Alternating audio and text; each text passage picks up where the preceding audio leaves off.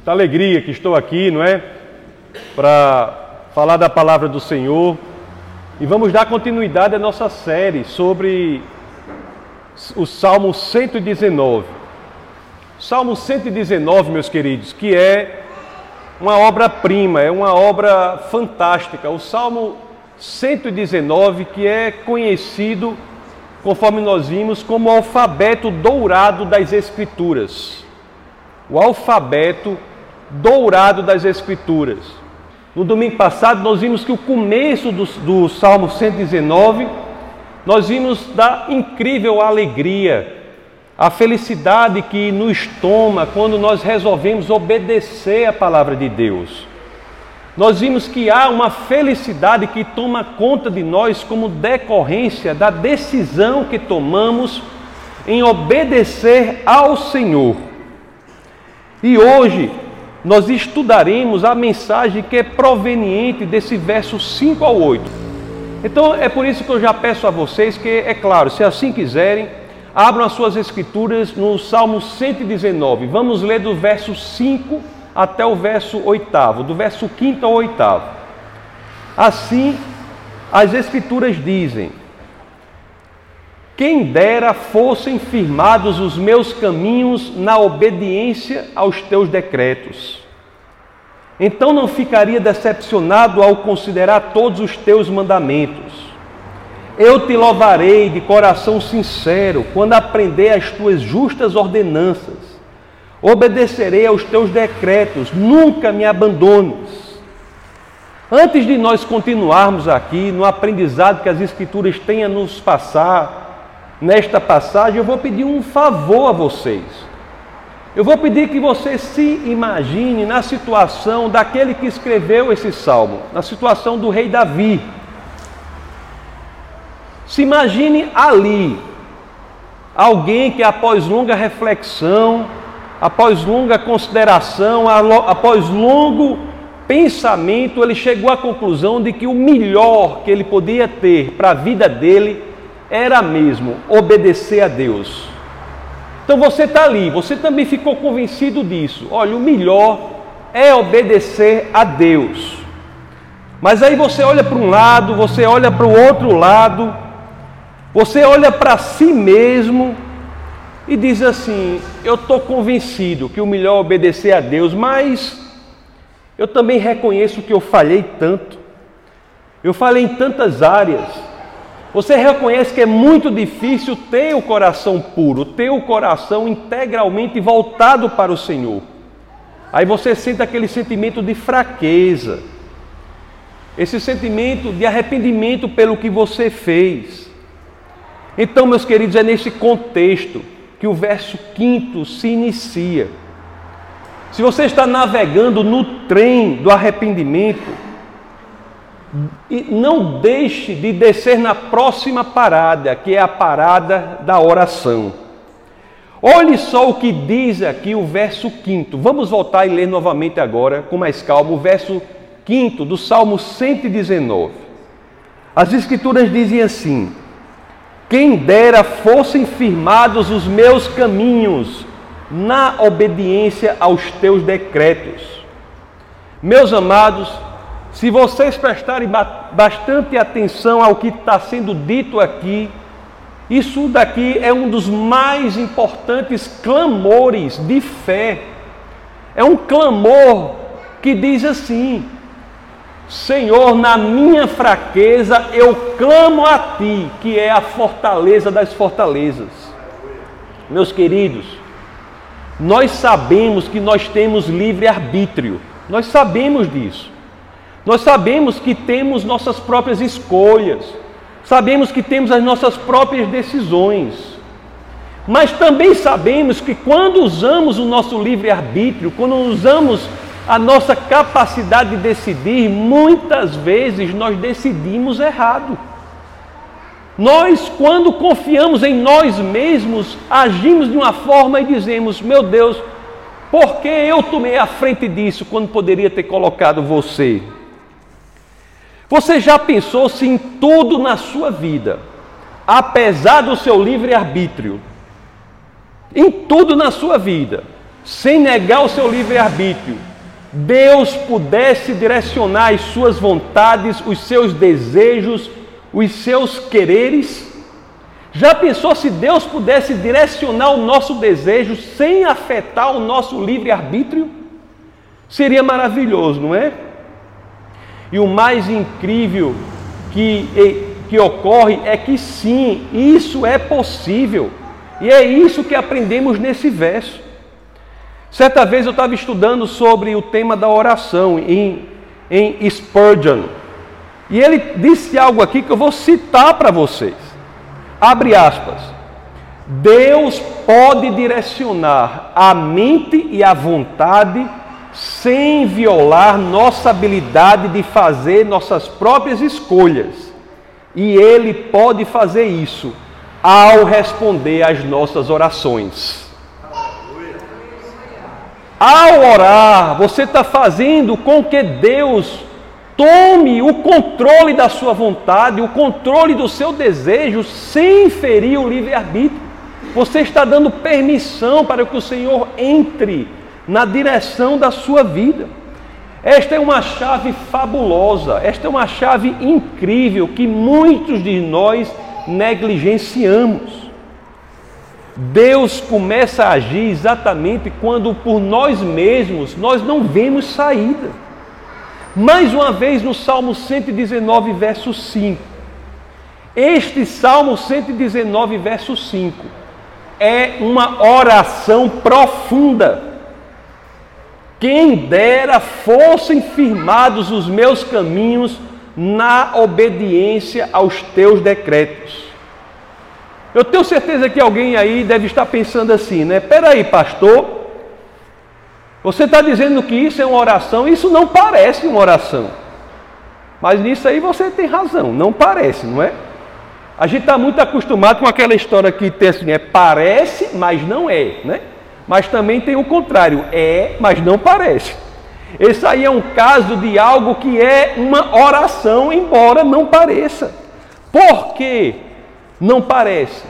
Porque não está dentro daquele, daquela fórmula, daquela garrafa, daquele formato exterior que estamos acostumados a identificar o coração. Nós temos que ser treinados espiritualmente para identificar a oração pelo conteúdo, não pela forma. É o conteúdo que classifica a oração, não é a forma. As Escrituras estão cheias de orações profundas, com formas incrivelmente diversas. Lá no Evangelho de São Lucas, no capítulo 23, do verso 42 ao 43, nós temos uma oração que simplesmente transforma a vida daquele que está orando. A oração é: Jesus, lembra-te de mim quando entrares no teu reino. Esta é uma oração poderosíssima da salvação. É uma oração de salvação. Lembra-te de mim quando entrares no teu reino. Aí Jesus lhe respondeu: Eu lhe garanto, hoje você estará comigo no paraíso, não é? Conforme eu sempre digo, este homem tomou o ladrão, tomou café com o diabo e ia jantar com o pai. Que oração profunda, não eloquente, mas profunda. Sabe por que as orações profundas são essas? E não as necessariamente eloquentes, porque as orações profundas provêm do coração. Meus queridos, meus amados irmãos, que nós possamos, que nós possamos cultivar em nós a prática de sermos espectadores da nossa própria vida. Nós somos seres sobrenaturais que não estamos acostumados à sobrenaturalidade da vida. Temos que passar a nos acostumar com a sobrenaturalidade da vida. Se há momentos em que você não sabe como agir, é isso que a vida é, é tudo sobre. A vida é exatamente isso, cheia de momentos que não sabemos como agir. E é aí, exatamente aí, que nós temos de deixar que o Senhor tome o comando. Meus queridos, muitas vezes, pela forma, a falta de treinamento na sobrenaturalidade, nós perdemos de experimentar uma das coisas mais belas que essa vida pode proporcionar, que é observar o maravilhamento da ação de Deus na nossa própria vida. Nós temos que saber sair do controle da nossa própria vida e passar a ser espectador da nossa própria vida e deixar que Deus assuma esse controle.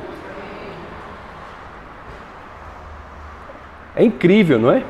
A gente olhando Deus agindo, Deus transformando, Deus mudando casamentos, Deus endireitando padrões, Deus orientando como criar os filhos, Deus respondendo a tudo que queremos saber. Isso é uma experiência única na vida, nada é comparável a isso, e mesmo aqueles que são cristãos muitas vezes não entregam a direção da sua vida completamente. Muitas vezes acovardam-se na zona de conforto, em que pensam ter algum controle sobre a situação, quando na realidade tem de saber que viver é jogar-se na direção do Senhor. Seja fiel a Deus, Deus é fiel à Sua palavra, meus queridos, e temos que nutrir, cultivar a capacidade de nos admirar o que Ele tem feito por nós. Vamos para o verso seguinte, né? Vamos ler o verso 5 e o verso 6 agora do Salmo 119. O verso 5, repito: Quem dera fossem firmados os meus caminhos na obediência aos teus decretos. E o verso 6: Então não ficaria decepcionado ao considerar todos os teus mandamentos. Decepcionado aqui, meus queridos, é uma tradução não tão boa do, do hebraico bush. Não é uma tradução muito boa. Uma tradução mais adequada seria assim: envergonhado. Não é por outra razão que a tradução Almeida, por exemplo, ela diz assim: então não terei de que me envergonhar quando considerar em todos os teus, quando considerar em todos os teus mandamentos. Aqui nós temos uma das coisas mais poderosas das escrituras. Quando nós oramos e quando essa oração é proveniente, é sincera, é proveniente do nosso coração, nós temos de saber que fomos libertos da vergonha, do envergonhamento. Quando nós nos arrependemos e oramos por perdão ao Senhor, quando dizemos ao, dizemos ao Senhor para Ele tomar o comando da nossa vida, toda e qualquer razão para a vergonha já foi destruída pela graça incomensurável de Deus.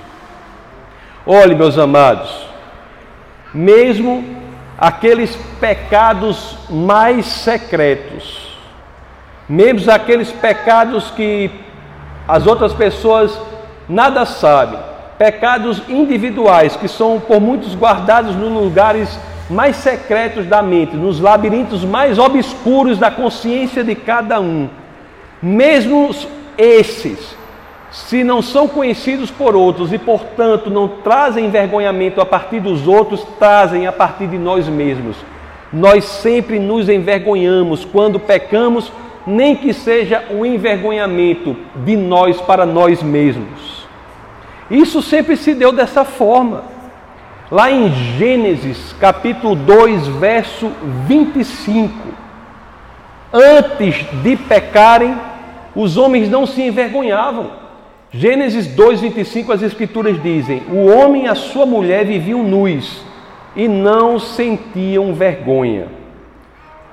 Aí quando nós olhamos mais para frente, como, quando vemos mais para frente, no verso, é, mais posteriormente nós vemos lá em Gênesis 3, já depois do pecado, no verso 6, as Escrituras dizem: quando a mulher viu que a árvore parecia agradável ao paladar, era atraente aos olhos e, além disso, desejável para dela se obter discernimento, tomou do seu fruto, comeu e deu ao seu marido que comeu também.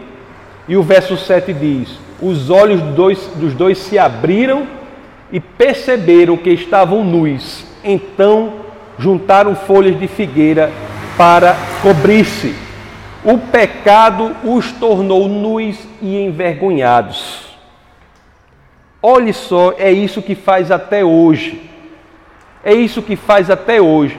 Interessante que a ação imediata do pecado foi o descontentamento com o próprio corpo. É um dos problemas seríssimos que enfrentamos hoje. Pessoas que entram em lógicas paranoicas de descontentamento com o próprio corpo, e é neste contexto, por exemplo, que nasce a ideologia de gênero. Algo que já se origina no começo, no primeiro pecado, não é diferente hoje. Lá em Gênesis 3, 21, é, deixa claro que o Senhor, no mesmo dia, já agiu para nos resgatar. Quando diz: O Senhor, Deus fez roupas de pele e com elas vestiu Adão e sua mulher. O primeiro sacrifício da história da humanidade ocorreu aí. Foi o primeiro sacrifício. O homem deve ter ficado estupefato, boquiaberto, impressionado. Nunca havia experienciado a morte e naquele momento um animal morreu. Um animal inocente morreu para que o seu pecado, o seu envergonhamento fosse coberto. Não é impressionante que é exatamente isso que ocorre isso, que ocorre até hoje, quando oramos pedindo para seguir ao Senhor. Quando dizemos assim, Senhor, eu quero segui-lo em todas as áreas, somos automaticamente abençoados com a privação do envergonhamento. Vocês sabem disso. Todo pecado gera a vergonha. E quando dissemos Senhor, eu quero segui-lo em todas as áreas. A primeira coisa que temos como decorrência, somos privados dessa coisa terrível, que é o envergonhamento. Vamos ver o verso 6 do Salmo 119. Então não ficaria decepcionado ao considerar todos os teus mandamentos, todas as áreas. Temos que pedir ajuda ao Senhor em todas as áreas e não apenas em algumas. E quando pedimos ajuda, nós temos que saber que o Espírito de Deus, o Espírito Santo, ele é capaz de recriar em nós novamente a imagem do Senhor. Isso é uma coisa que nós temos que ter a certeza. Nós, na função pastoral, nós vemos pessoas que às vezes vêm destruídas com vergonha por algo que fizeram. Isso não é brincadeira, isso é transformador. Isso muda a vida de uma pessoa. As pessoas às vezes vêm envergonhadas porque fizeram isso, porque fizeram aquilo. E elas tendem a entender que se há de fato coração arrependido, coração sincero, Deus reconstruirá em você a imagem dele. O Espírito de Deus é capaz de resgatar. Não há motivo mais para o envergonhamento. Coração sincero é algo importantíssimo. E assim nós vimos, né? Oração que começa com, com uma ideia que começa com oração. Louvor, adoração ao Pai. Logo terminará assim. Vamos ver o verso 7 do Salmo 119. Porque quando nós saímos do envergonhamento, quando oramos ao Pai por arrependimento, o verso 7 diz o quê? O que é que diz aqui? Olha o que automaticamente decorre dessa postura que diante do erro nós orarmos pela ajuda do Senhor, orarmos para mudar, orarmos para sair daquela situação. Dizemos, Senhor, com coração sincero, estou aqui, muda a minha vida. Automaticamente somos privados do envergonhamento e quando olhamos para o que Deus fez por nós, a coisa que já cresce em nosso coração é isso aqui: eu te louvarei de coração sincero quando aprender tuas justas ordenanças. Quando lemos isso no original, a tradução mais adequada é: em vez de quando aprender, que é melhor traduzido, mais bem traduzido da forma, no processo do aprendizado. Então, já no processo do aprendizado, nós já queremos louvar ao Senhor. Louvar ao Senhor. É incrível, não é isso?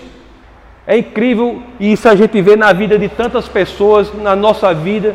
Às vezes, quando a gente está com um erro, a gente se sente envergonhado, a gente se sente mal, a gente se sente entristecido. Aí nós damos o segundo passo, oramos a Deus, Senhor, me arrependo, eu me arrependo, Senhor, mude o meu coração, eu preciso de ajuda, eu preciso mudar. É incrível como aquele espírito ali, que era um espírito triste, como diz lá em nós, encabrunhado, um espírito em si mesmado, um espírito totalmente voltado para si mesmo, não tinha coragem de, de celebrar nada. Quando ele ora essa oração, ele se arrepende. Você começa a mudar e a consequência não é outra senão louvar ao Senhor. Não é maravilhoso isso que nós enfrentamos e que não é maravilhoso isso que podemos experimentar de Deus e por que não fazemos mais isso? Agora é verdade, meus amados. Quando entramos na sensação de louvar a Deus, de adorar a Deus, de agradecer a Deus por tudo o que foi feito, aí as Escrituras dão um, uma orientação. Sempre deram uma orientação em relação a isso. Quando estamos na situação de agradecer a Deus, de louvar a Deus por tudo o que Ele fez na nossa vida, nós não podemos nos esquecer do que Ele fez para que não incorramos no mesmo erro. E, e aí a gente tente assumir novamente o controle da situação, que se fizermos isso vamos cair de novo. É nesse contexto que se dá o verso oitavo. Então, por favor, vamos ler o verso oitavo do capítulo do Salmo 119. Então, daquela diz: obedecerei aos teus decretos, nunca me abandones. Aí você vê a situação do homem na, que está ali, louvando a Deus e tem que ter o cuidado de manter o temor ao Senhor, manter a sensação de que deste louvor e adoração ao Pai não pode o, o passo seguinte ser eu assumir novamente o controle que deve ser dado a Deus. Muitas vezes nós nos afastamos de Deus e achamos que Ele nos abandonou. Você sabe a história daquele, já contei na igreja umas poucas vezes, vou contar de novo. Você se lembra aquela caminhonete velha, antiga, que só tinha um banco? Só tinha um banco. Ele não tinha, hoje em dia as caminhonetes têm um banco, aí tem, aí tem outro banco. Antigamente a caminhonete só tinha um banco, assim, né? Aí uma vez a moça começou a namorar com um rapaz.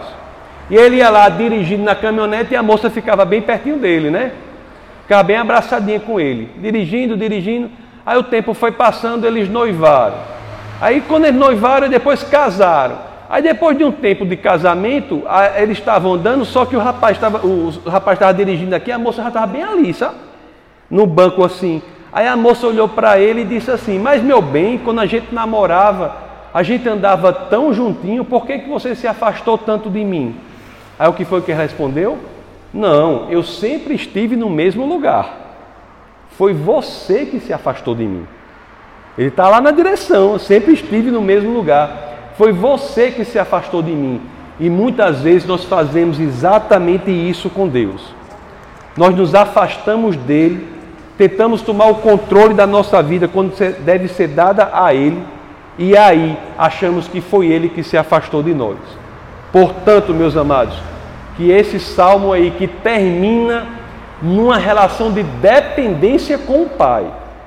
Esses primeiros, os primeiros, as, as primeiras oito estrofes do Salmo 119, elas terminam numa situação de maturidade espiritual, com cuidado, para que nós não pensemos que o Senhor está longe de nós. Deus é fiel à Sua palavra, nós devemos ser fiel a Ele, devemos ser fiéis a Ele. Então, que nós possamos aprender com isso, meus amados. Aprender que, se erramos, temos a possibilidade de orar para o Senhor, para que nos perdoe, que possamos nos arrepender verdadeiramente.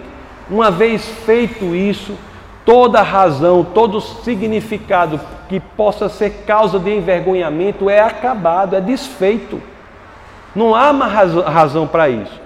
E o passo posterior, quando erramos, endireitamos o nosso caminho e, e, e automaticamente somos limpos da vergonha, é celebrar Deus, louvar o Senhor. Mas que essa celebração não se transforme numa ideia de que você agora não precisa mais dele, mas se transforme numa ideia de que agora você quer mais do que nunca viver na dependência do Pai. Porque vivendo na dependência de Deus é o lugar mais seguro em que podemos estar. Amém? Vamos orar. Essa foi uma produção do Ministério Internacional Defesa da Fé um ministério comprometido em amar as pessoas, abraçar a verdade e glorificar a Deus. Para saber mais sobre o que fazemos, acesse defesadafé.org.